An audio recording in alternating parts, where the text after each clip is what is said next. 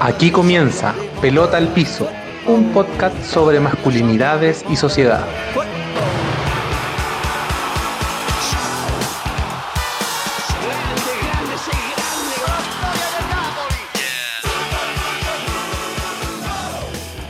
Hola amigas y amigos, sean cordialmente bienvenidos a un nuevo programa de Pelota al Piso.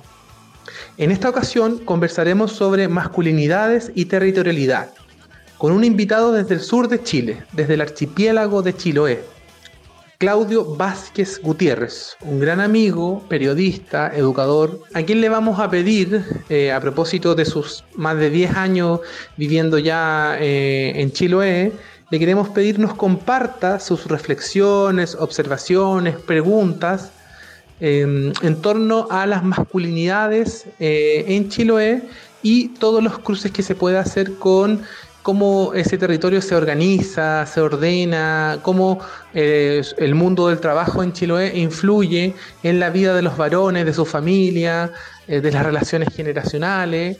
en el fondo lo que queremos hacer es una observación de las masculinidades en Chiloé. Eh, y para eso la experiencia de nuestro invitado es, para nosotros es fundamental. Él lleva más de 10 años viviendo en el sur, eh, entonces nos gustaría mucho poder desarrollar esa conversación. Eh, quiero contar que desde el equipo de pelota al piso, en esta ocasión el equipo estará conformado por Hernán Silva y quien habla Francisco Farías. Hola, hola a todas y a todos. Bueno, y esperar también que Claudio haga de delantero para que podamos meter los goles, así que, vamos a tener que jugar un poquito así Claudio, eh, agradecerte tu tiempo, la disposición y cómo estás, por favor, cuéntanos. Hola, bien, bien, súper, gracias por la invitación. Súper grato estar con ustedes en el, programa. Soy de la comuna de Castro y nosotros en Chiloé somos un archipiélago. El archipiélago tiene 10 comunas y, somos un archipiélago, bueno, yo vivo en una de las comunas, la comuna que es la capital, eh, que es la comuna de Castro. Y claro, nosotros con nuestra pega hemos tenido alguna mirada acerca de lo que es más o menos el conjunto del archipiélago. Eh, así que vamos a conversar un poco de eso. Claudio, pero tú, eh, em, tú no eres de. Tú, no naciste en Castro, en, en tú, tú eres de Santiago. Yo nací en Santiago y me vine hace 11 o 12 años ya a vivir a Chile, Castro.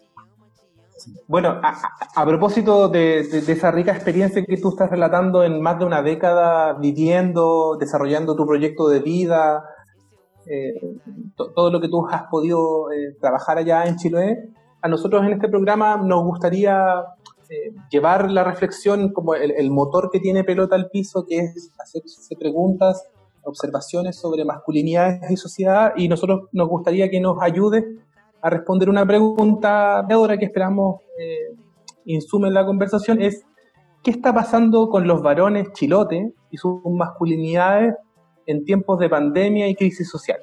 Mira, Chiloé tiene ciertas características, eh, ciertas características que no lo hacen distinto a otros lugares de, de la vida de la urbe, de Santiago y de, las grandes ciudades. Eh, eh, Chiloé ha sido principalmente una, un mundo agrario y pescador. Perfecto. Eh, y la industria, lo que nosotros conocemos como, como la faena industrial, el trabajo remunerado, no tiene más de 30 años y surge fundamentalmente con la instalación de la industria salmonera.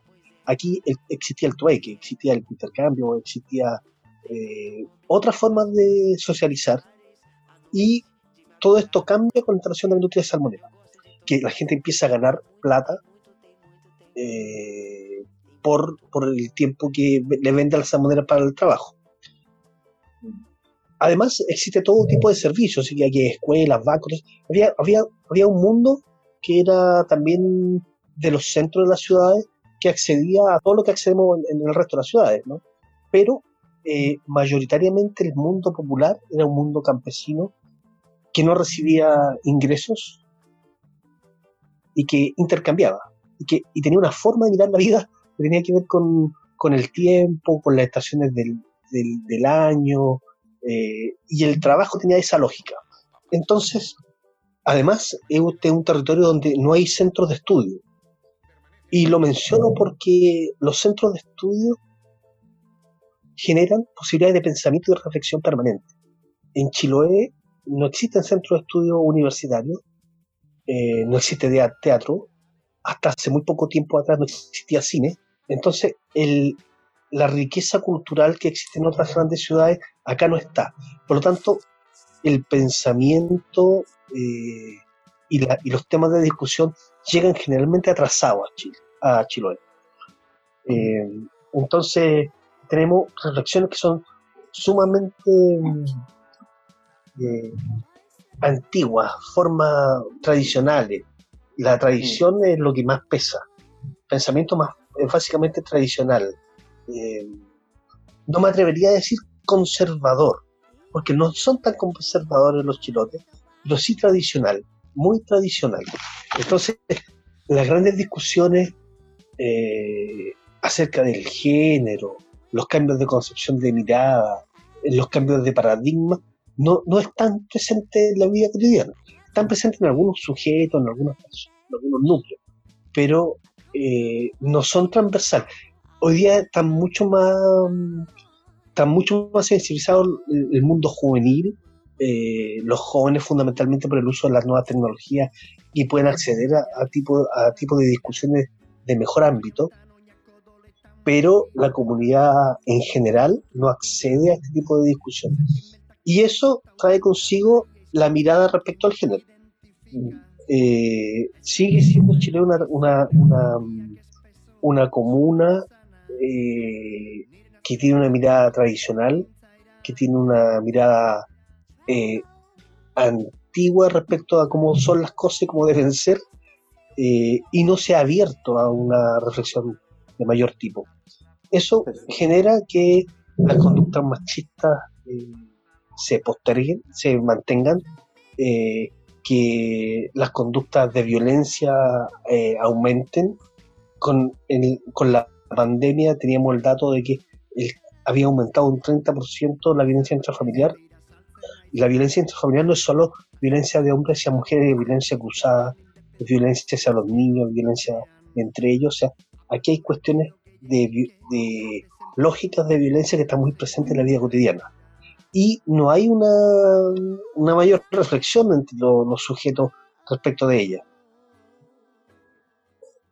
Claudio, y, en ese sentido, pensando como en, estos elementos que tú nos colocas sobre la mesa en torno a cómo se organiza la economía y la sociedad chilota, eh, pensando con, distintos elementos que tú pusiste sobre la mesa, a mí hay uno en particular que me gustaría eh, preguntarte, que tiene que ver con, eh, a propósito de, la crisis social que estamos viviendo en el mundo, en América Latina, en Chile, y me imagino esto de esto que cambió radicalmente la forma en la cual yo me gano eh, el dinero para la reproducción de la vida cotidiana. Eh, ¿Cómo es ser eh, proveedor en Chiloé hoy día, con 30 años de industria salmonera? ¿Cómo es ser proveedor hoy día con todas las restricciones que hay dando vueltas? Eso por, eso por lo menos a mí me gustaría, si tú pudieses como indagar un poquito más en eso y conectarlo con algunas de las ideas que hablaste del género lo que, lo que, lo que, lo que ocurrió fundamentalmente con, con la idea del proveedor fue que las familias migraron del campo o de las islas más pequeñas a las ciudades, Castro, Ancud, eh, Quillón, porque ahí estaban los centros de cultivo, los centros salmoneros. Entonces migran, van de allegados o de, casas de familiares, luego postulan subsidio y obtienen casas muy pequeñas o compran casas muy pequeñas. Entonces cambia eh, esta idea de vivir en el campo, vivir al aire libre, donde tienes mucho patio, mucho bosque, mucho mar, a vivir en casas de 45, 50 metros cuadrados. Mm. Al poco tiempo del trabajo, eh, la gente se da cuenta que con un sueldo no alcanza, que la vida es más compleja. Entonces empiezan a trabajar el hombre y la mujer.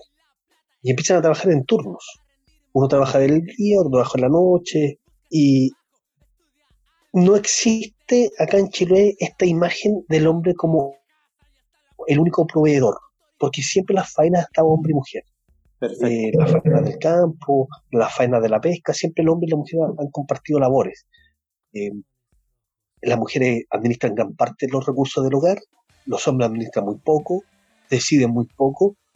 Eh, muchas veces los hombres, los que navegan, por ejemplo, se van 15, 30 días a navegar y son las mujeres las que proveen y distribuyen los recursos. Entonces, el gran cambio que ocurre es en este traslado que hacen desde los campos hacia las ciudades y los roles que van teniendo. Entonces, ahí se vive mucho abandono.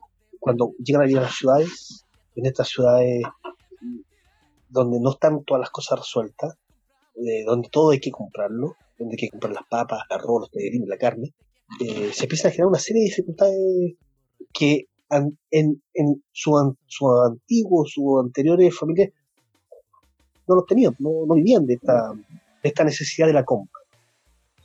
Entonces, yo siento que ahí eh, la, la, familia empieza a entrar en cierta crisis y en ciertos hechos de violencia, porque no logran resolver gran parte de las necesidades que la ciudad les demanda. La ciudad les demanda más necesidades de las que ellos tuvieron en el campo o en la orilla de la playa. Entonces la ciudad tiene un, lógicas distintas de organización y necesidades distintas y deberes distintos. Toda vez que, toda vez que se expande el mundo y que se expande la economía y se expande eh, lo que tienen que comprar y las necesidades que tienen, se, se amplían también sus necesidades y se amplían eh, sus, necesidades más concretas. Y eso va generando cierta tensión en la familia. Eh, y yo creo que ahí los hombres lo han vivido, lo han vivido de manera compleja, porque no han sabido cómo resolverlo. Porque no han sabido cómo resolverlo, porque no tampoco tienen las redes y los lazos que tuvieron antaño en, sus lugares de origen. Y en relación a eso mismo, Claudio, eh, bueno, una de las grandes consecuencias que tiene la instalación de, de la industria activista en los territorios tiene que ver con el cambio de la dinámica familiares, dinámicas sociocomunitarias, por supuesto, también, y de ciertas conmovisiones también de, e, en torno a cómo tanto nos relacionamos con la naturaleza, como nos relacionamos con las demás personas, que de cierta manera se ve como más mermado con esta instalación de este modelo más neoliberalizador, extractivista, eh, en relación a, a, ciertas prácticas comunitarias cotidianas que tenían antes las familias eh, viviendo como en su, territorio. Yo creo que lo que más afecta es el valor del tiempo. El valor del tiempo. Antiguamente, antiguamente cuando alguien en Chiloé necesitaba sembrar, se juntaba con sus vecinos y hacían una minga y sembraban. Y sembraban en el campo del uno, después sembraban en el campo del otro, y así lo hacían. Eh, cuando tenían que construir algo, también hacían un, se juntaban y construían algo. Cuando había que ir a recolectar eh, las manzanas, lo hacían en conjunto y una vez al año hacía una maja de chicha. Mm. Con la instalación de, la industria, eh, yo ya no dispongo de mi tiempo, porque mi tiempo está comprometido ocho horas diarias en un trabajo remunerado, que además tiene horario, tiene turnos distintos. Por lo tanto, yo ya no dispongo del tiempo. Y mi tiempo eh, empieza a ser remunerado, en consecuencia ya no puedo ir a ayudarle al vecino a la minga. Y si voy a ayudarle, eh, hoy día le cobro, porque mi tiempo hoy día tiene un valor. Entonces se rompe con la lógica solidaria y comunitaria. Y el tiempo empieza a tener un valor. Eh, lo mismo el tiempo del trabajo. Antiguamente, y todavía en, algunas comunidades persiste, hace unos años atrás yo conversaba con una familia de Guantemó. Y ellos recolectan machas. Y me decían que el camión les compraba a tal precio las machas y yo recolectaba una cantidad de machas diarias y yo decía, aquí hay un negocio muy bueno, muy rentable. Y yo me decía, mira, lo que, nosotros hacemos cada año es que sacamos las cuentas de qué es lo que tenemos que consumir. Tenemos que cambiar el techo, tenemos que comprar 5 kilos de 5 sacos de harina, 5 sacos de tal, y eso lo traducen a un número. Cuando empiezan a sacar las machas y empiezan a vender y llegan al número que ellos habían calculado, se sale la producción uno, desde el punto de vista occidental capitalista como nos hemos formado, trabajaríamos todos los días y acumularíamos ganancias. Pero ellos, en el fondo, trabajan lo que necesitan para el año. De esta forma hacen descansar el mar, pero también hacen que otros puedan generar ingresos. Entonces, no hay una lógica de acumulación. Entonces, en los meses de invierno no se trabaja porque es invierno y es muy duro, no se pueden sacar marcha en invierno, Y eso a los ojos de los chilenos, eh, miran y dicen, ah, el chilote es flojo porque trabaja a ratos, trabaja en el verano. Claro. Y el resto se la tira. Entonces, este día de, que el chilote es flojo, pero tiene una lógica eh, el ordenamiento del tiempo, del trabajo, eh, de la conmovisión. Y eso ha sido muy alterado por la instalación de industria. Eso se rompe con la instalación de industria. Porque aquí se trabaja todos los días de 8 horas, todos los días, incluso en pandemia, se está trabajando porque, porque la industria no puede cesar, no puede dejar de trabajar, no puede dejar de, producir. Entonces, ahí eh, yo creo que ese es el principal choque, el principal, la principal destrucción que genera la instalación del, del modelo. Mm. Y por cierto, eso genera una división tremenda entre grandes sectores populares empobrecidos y los sectores medios y los sectores más integrados. Los sectores populares empobrecidos eh, son invisibles, no, son conocidos en Chile. Cuando uno, cuando uno visita Chiloé, visita las 5 o 6 cuadras alrededor de la plaza, visita los, los lugares más, más turísticos, pero los sectores empobrecidos de Chiloé están, están invisibilizados. Y ahí eso uno no los conoce, no los ve, no sabe que existen. Pues, de hecho, yo fui a Chiloé eh, de vacaciones de invierno el año 2010 y yo estoy, o sea, la descripción que tú haces es precisamente eh, por los lugares en los cuales yo me moví. Tuve la suerte de, encontrarme contigo ahí eh, y, darme algunas otras pistas, pero claro, yo también trataba de pensar con, con, con, los elementos que van apareciendo en la conversación, cómo estos hombres perdidos con estas transformaciones en, en, en, los modos de vida, en, las lógicas que había para, para, desarrollar la vida cotidiana, eh, cómo esos hombres que están ahí haciendo familia, que están desarrollando su vida laboral, cómo estarán llevando adelante eh, a un actor que tú nombraste eh, en, una de tus primeras intervenciones, a los mundos juveniles. ¿Cómo, cómo, se está dando esta, cómo, cómo este escenario está, se está dando, cómo lo están leyendo los mundos, los mundos juveniles con acceso a tecnología que tú planteabas, eh, y por otro lado, estos hombres que están hoy día secuestrados por, por, eh, el trabajo industrial. Mira, yo creo que es, un choque bien interesante. Yo tengo una imagen, tengo una imagen muy bonita de un cabro al que conocimos en la localidad de Chaihuao, esto es en el campo de Quillón. Eh, nosotros lo visitamos en su casa eh, y él estudiaba en el Liceo de Quillón y tenía un computador y una conexión a Internet. Entonces, un día lo visitamos en su casa y él estaba navegando Internet. Y me acuerdo que andaba, quería conocer, quería saber de los conciertos musicales que, van a ocurrir en Santiago. Y estaba indagando los valores de la, de la entrada, cómo acceder a las compras. En la cocina estaba su, su madre estaba cocinando, de haber sido mediodía, y en el patio de, su campo estaba su abuelo. Eh, y su abuelo eh, fabricaba lanchas, botes eh, de madera. Entonces yo voy a visitar al, abuelo, conversamos, y, y, yo sentí que había un choque. Ahí había algo estaba ocurriendo. Entonces el cabro estaba navegando por internet para saber acerca de un concierto que iba a ocurrir eh, su abuelo estaba trabajando la, tradición importante que hay en Chile, que es la navegación, fabricación de botes, eh, el anclaje de las maderas para doblarlas para que para que para que entre el ciprés y, calce y el agua no entre. Entonces ahí había un choque. Y yo les, pregunto que cómo lo viven. Entonces él dice, bueno, este cabro está metido ahí en la cajita mágica todo el día, y va, y va y estudia y a él no le gusta el campo, él quiere irse a otro lugar, eh, y yo lo, lo, hago, hago que me ayude, hago que siembre las papas y qué sé yo. Y el cabro conocía las faenas, pero evidentemente él quería otra cosa.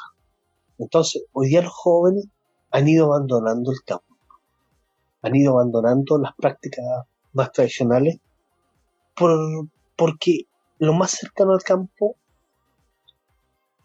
se lee como pobreza, como abandono, como, como lo antiguo. En cambio, lo más alejado del campo y lo más cercano a las ciudades es como lo moderno. Entonces, eh, esas son las, concepciones que hoy día habitan y los viejos han aceptado, han aceptado que las tradiciones van a morir con ellos, que ya él no le va a enseñar a nadie más a hacer botes, que los oficios tradicionales como la lana, eh, el mariscar, son cuestiones que van a quedar obsoletas y entregar a algunas empresas. Las empresas sí se reconvierten y sí pueden desarrollar esos rubros. Ya no de forma tradicional, ya no de forma artesanal como, como lo hacían los viejos, y, son oficios que, están perdiéndose, y hoy día se asume en Chiloé que eso va a la pérdida, eh, que va en declive. Por lo tanto, se instala, triunfa este tema de lo moderno, que yo creo que ha estado muy, muy ligado a la, a la, a la tradición de la educación chilena, que ha entregado esa, como, esa idea como una idea cultural hegemónica triunfadora, la modernización. Y es un choque que existe y que yo creo que la gente lo vive con mucha pena, pero que se asume. Entonces los abuelos, los padres asumen que sus hijos no quieren trabajar lo que ellos trabajan, que quieren algo mejor. Y yo creo que el discurso está instalado, está claro ya. Todo el mundo quiere algo mejor, no quieren vivir como vivieron sus antepasados, sus antiguos, eh, porque eso está ligado a historias de pobreza, de abandono, idea de lo no moderno. Perdón, y yo también me imagino que ahí también, eh, y aquí le doy el pase a, Hernán, me imagino que también que debe haber hartas, eh, a propósito con el acceso a la información, con, todo lo que ha implicado las, tecnologías en nuestra vida cotidiana, me imagino que también deben haber eh, interpelaciones de género, algunas interpelaciones de género cruzadas generacionalmente. No sé cómo, lo ves tú, Hernán, a propósito de los elementos que Claudio nos ha planteado. Sí, sí, también yo quería como hacer una, pregunta por ahí, porque yo creo que esta, esta contradicción que, tú también señalas, Claudio, en relación a, a, la sociedad y la naturaleza, ya que va modificando va modificando las prácticas sociales, por supuesto, las visiones, las formas también en que se relacionaban los varones con otros varones también, ya que ahora todo se, se, entrega quizá al, al, mercado y a lo que y, a cómo lo, va regulando también esta, estas dinámicas sociales. En relación como a eso mismo, eh, a, estas modificaciones que, que, van de la mano con la inserción de, de este mercado que específicamente allá tiene que ver con el, con el mercado extractivista de, de las salmoneras, ¿no? ¿Tú crees que ha radicalizado de cierta manera prácticas práctica violentas en torno a los varones, entre varones también, entre generaciones y también, por supuesto, con, mujeres? Mira, yo, creo que se ha radicalizado en un aspecto, y fundamentalmente en, el aspecto de que los hombres han tenido que empezar a ocupar roles que no le habían sido, para los que no fueron educados en Chile. El rol de proveedor, de trabajador, de, de asalariado dependiente, mm, que con las 300, 400 lucas que gana, tiene que satisfacer necesidades que hoy día impone el mercado, cuestiones en las que no fue educado. Y eso yo creo que genera mucha violencia, mucha rabia, mucho abandono también. Entonces aquí hay una práctica muy permanente de los hombres de abandonar, de abandonar a su familia, Dale. Eh, fundamentalmente la abandonan porque no son capaces de resolver los problemas. No son capaces de resolver eh, cómo, lo, lo aprendieron ellos. Eh, en Chiloé, si bien es una, cultura es una cultura bien campesina, no ha sido una cultura de necesidades. Dale. o sea, los viejos campesinos mataban, en cada fiesta mataban dos chanchos. O sea, se come mucho, se tiene mucho, se pasea harto. Eh, eh, no, no, no, no, no es la idea del campesino empobrecido. Yo creo que es el campesino sencillo, pero eh, de buena vida. Y eso cambia cuando los chiquillos, los jóvenes, van a vivir a las ciudades y empiezan y se encuentran con sueldo, con la ilusión del sueldo y, al poco rato descubren que el sueldo no le alcanza por todo lo que ellos quisieran eh, y que las cosas que las cosas de la ciudad tienen un valores distintos. No, disculpa, que yo, lo, que leo ahí es que hay una promesa incumplida, que esta modernización nos promete cosas que después uno no puede materializar. Sí, correcto. Eh, la modernidad prometió una ilusión que la gente no, no pudo resolver, no, no, no, no sintió, no la sintió satisfecha. Entonces ahí se rompe un poco en esta idea y es lo que yo te decía antes. Después, después ya no basta con que el hombre trabaje, tiene que trabajar, trabaja el hombre y trabaja la mujer. Y después trabaja el, hijo mayor, porque cada vez las necesidades son, son mayores. O sea, cada vez queremos tener un teléfono más moderno, computadores más grandes, televisores más grandes, más y mejores televisores. Entonces, en la modernidad tiene ese trampa. Exactamente. Además que la modernidad contrae, trae consigo también una, una visión del, del, mundo, del mundo campesino como pobre, como pobre, un discurso que, que le instala juntamente la modernidad para lograr transformar e insertar a, a, un, grupo de gente al, al, mercado. al progreso, a la idea de progreso. Justamente con eso, sí. sí. Y que también, también materializa también en crisis económica. Hay una idea que quiero destacar a la que yo no, a la que yo no, no, no, le he podido entrar demasiado porque es una práctica abandonada ya. Pero antiguamente, y yo lo viví en, uno o dos, eh, bares de puerto acá en Chiloé, eh, donde van los hombres, fundamentalmente los hombres de mar, a, tomar chicha y comer. Eh, son bares donde casi no entran mujeres y que son bares muy comunitarios. O sea, uno entra a ese bar todo el mundo te saluda, aunque no lo haya visto nunca en tu vida, y te preguntan, conversan. Y cuando, cuando la noche pasa, a veces ponen música y los hombres bailan entre ellos. Eh, y a veces alguien canta y se arma una, una lógica bien, bien, bien rica, bien interesante. Todo el mundo conversa, eh, todo el mundo baila y hay, no hay mujeres, y solo hombres.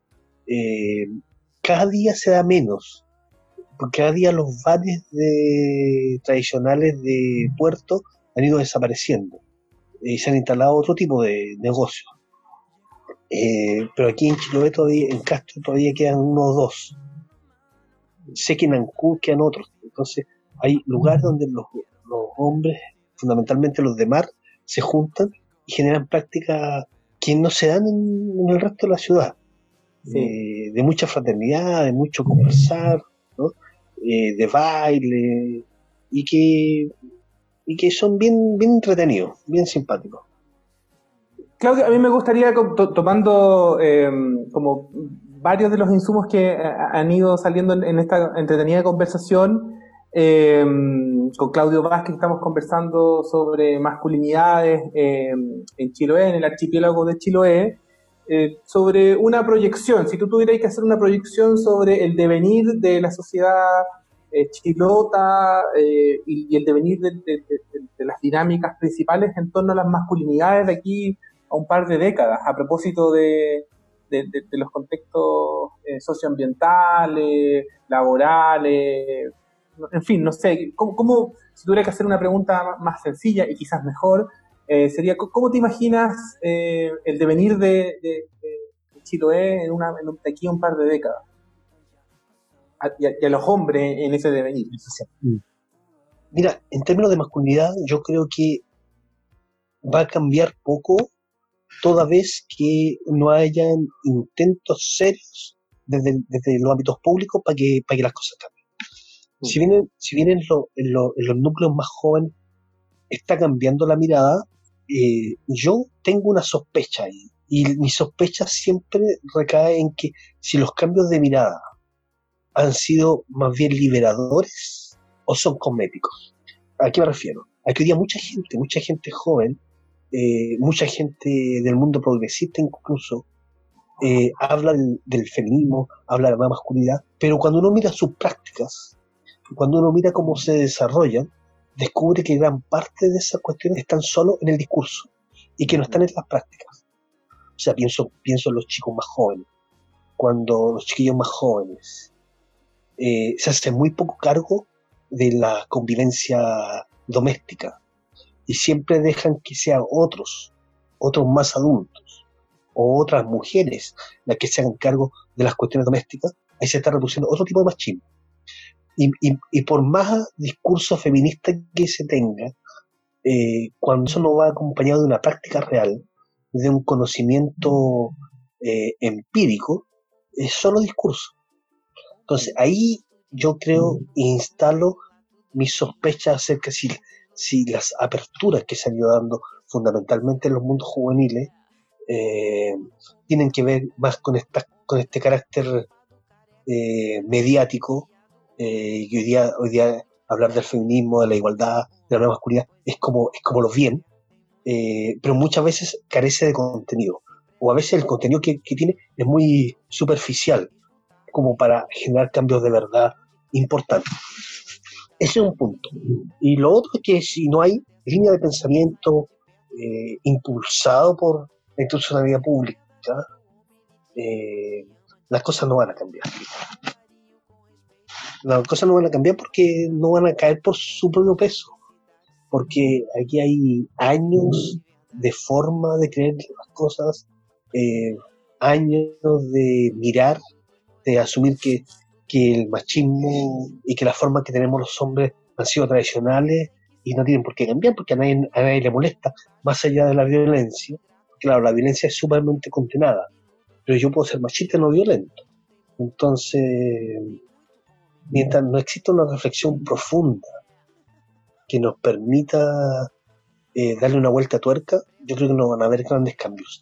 Y, te insistía en la idea del comienzo en Chiloé no, existen centros de pensamiento donde exista esta reflexión permanente. No existen universidades, no existen lugares donde la gente esté discutiendo este tema. O sea, hay un grupo aquí, otro grupo por allá, pero es muy leve todavía, es muy superficial. Y si bien se ven cambios, yo no sé si todavía si son cambios profundos o son estos cambios cosméticos que te menciono. Queremos agradecer a Claudio Vázquez por esta interesante conversación eh, muy, muy entretenida además, en la cual pudimos aprender a, propósito de sus reflexiones sobre los procesos de construcción de masculinidad en el archipiélago de Chiloé a partir de su aguda observación eh, en torno al desarrollo de, la industria salmonera, como esta industria que lleva 30 años desarrollándose en Chiloé modificó las relaciones sociales, no solo empobreciendo un territorio, afectando su medio ambiente, sino también jerarquizando eh, las relaciones sociales y generando una serie de consecuencias para la vida cotidiana, las cuales de alguna u otra forma eh, impactan en la vida de los varones concretos de ese territorio eh, y nos plantean nuevos desafíos para las estrategias de resistencia y de todas las alternativas que queremos construir. Así que queremos agradecer a Claudio eh, y nada, muy contento por, haber tenido la chance de conversar en esta instancia. Bueno, Hernán Pancho, eh, amigo de Pelota al Piso, me quiero despedir de este programa, de la conversación que tuvimos, tal vez con una última idea, a propósito de las masculinidades. Insistir en esta idea de que los cambios hay que empujarlos y si no los empuja el Estado, las organizaciones del Estado tienen que empujarlos la ciudadanía, los vecinos, las organizaciones populares. Y eso está al debe acá en Chiloé. Tenemos que hacer lo necesario para empujar estos cambios que se están dando en el resto, en el resto del mundo. Agradecerle la conversación, ha sido muy rica, muy interesante. Eso, a los amigos a escuchar pelota al piso y a seguir rodando con esta pelota de los cambios en la masculinidad. Gracias. Gracias Claudio, gracias por acompañarnos y, le recordamos a todas y a todos que nos sigan en las redes sociales, búsquennos como Pelota al Piso en Facebook, en Instagram también y además suscríbanse a nuestro canal de YouTube, así esta plataforma le va a poder avisar cada vez que salga un capítulo nuevo. Nos despedimos del capítulo del día de hoy con muy buena música, con música rebelde del sur, Luanco, ya no queda agua. Hasta luego, chao chao.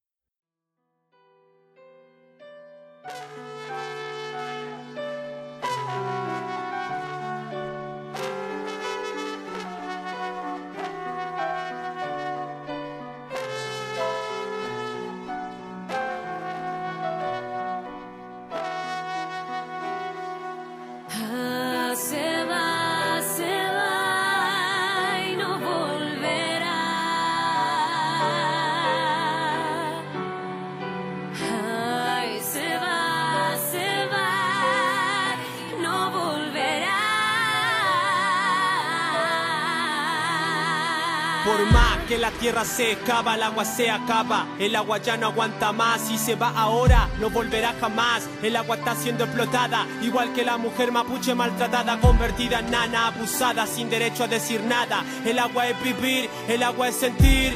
Por el agua estoy rapeando aquí. Los ríos son la pena de la tierra, son la sangre de la tierra que la hacen existir. Wen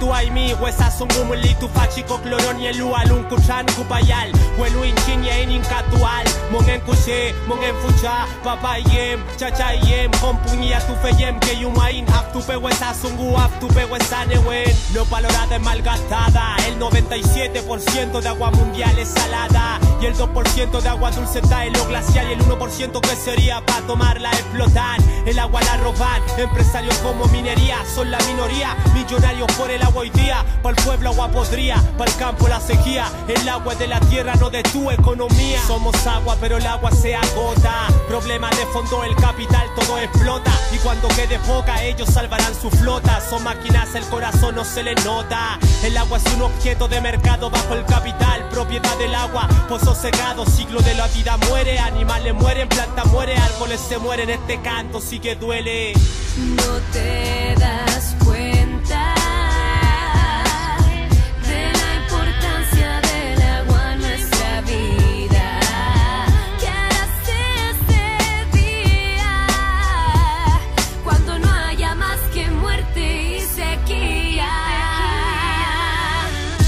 decir verdad quieren que me canse. Agua con cloro a los huesos te da cáncer. La solución no es dejar de tomarla, es lucharla para que el agua dejen de explotarla. Vampiro de la tierra, minería y forestal. 200 litros gasta al día un vino es criminal.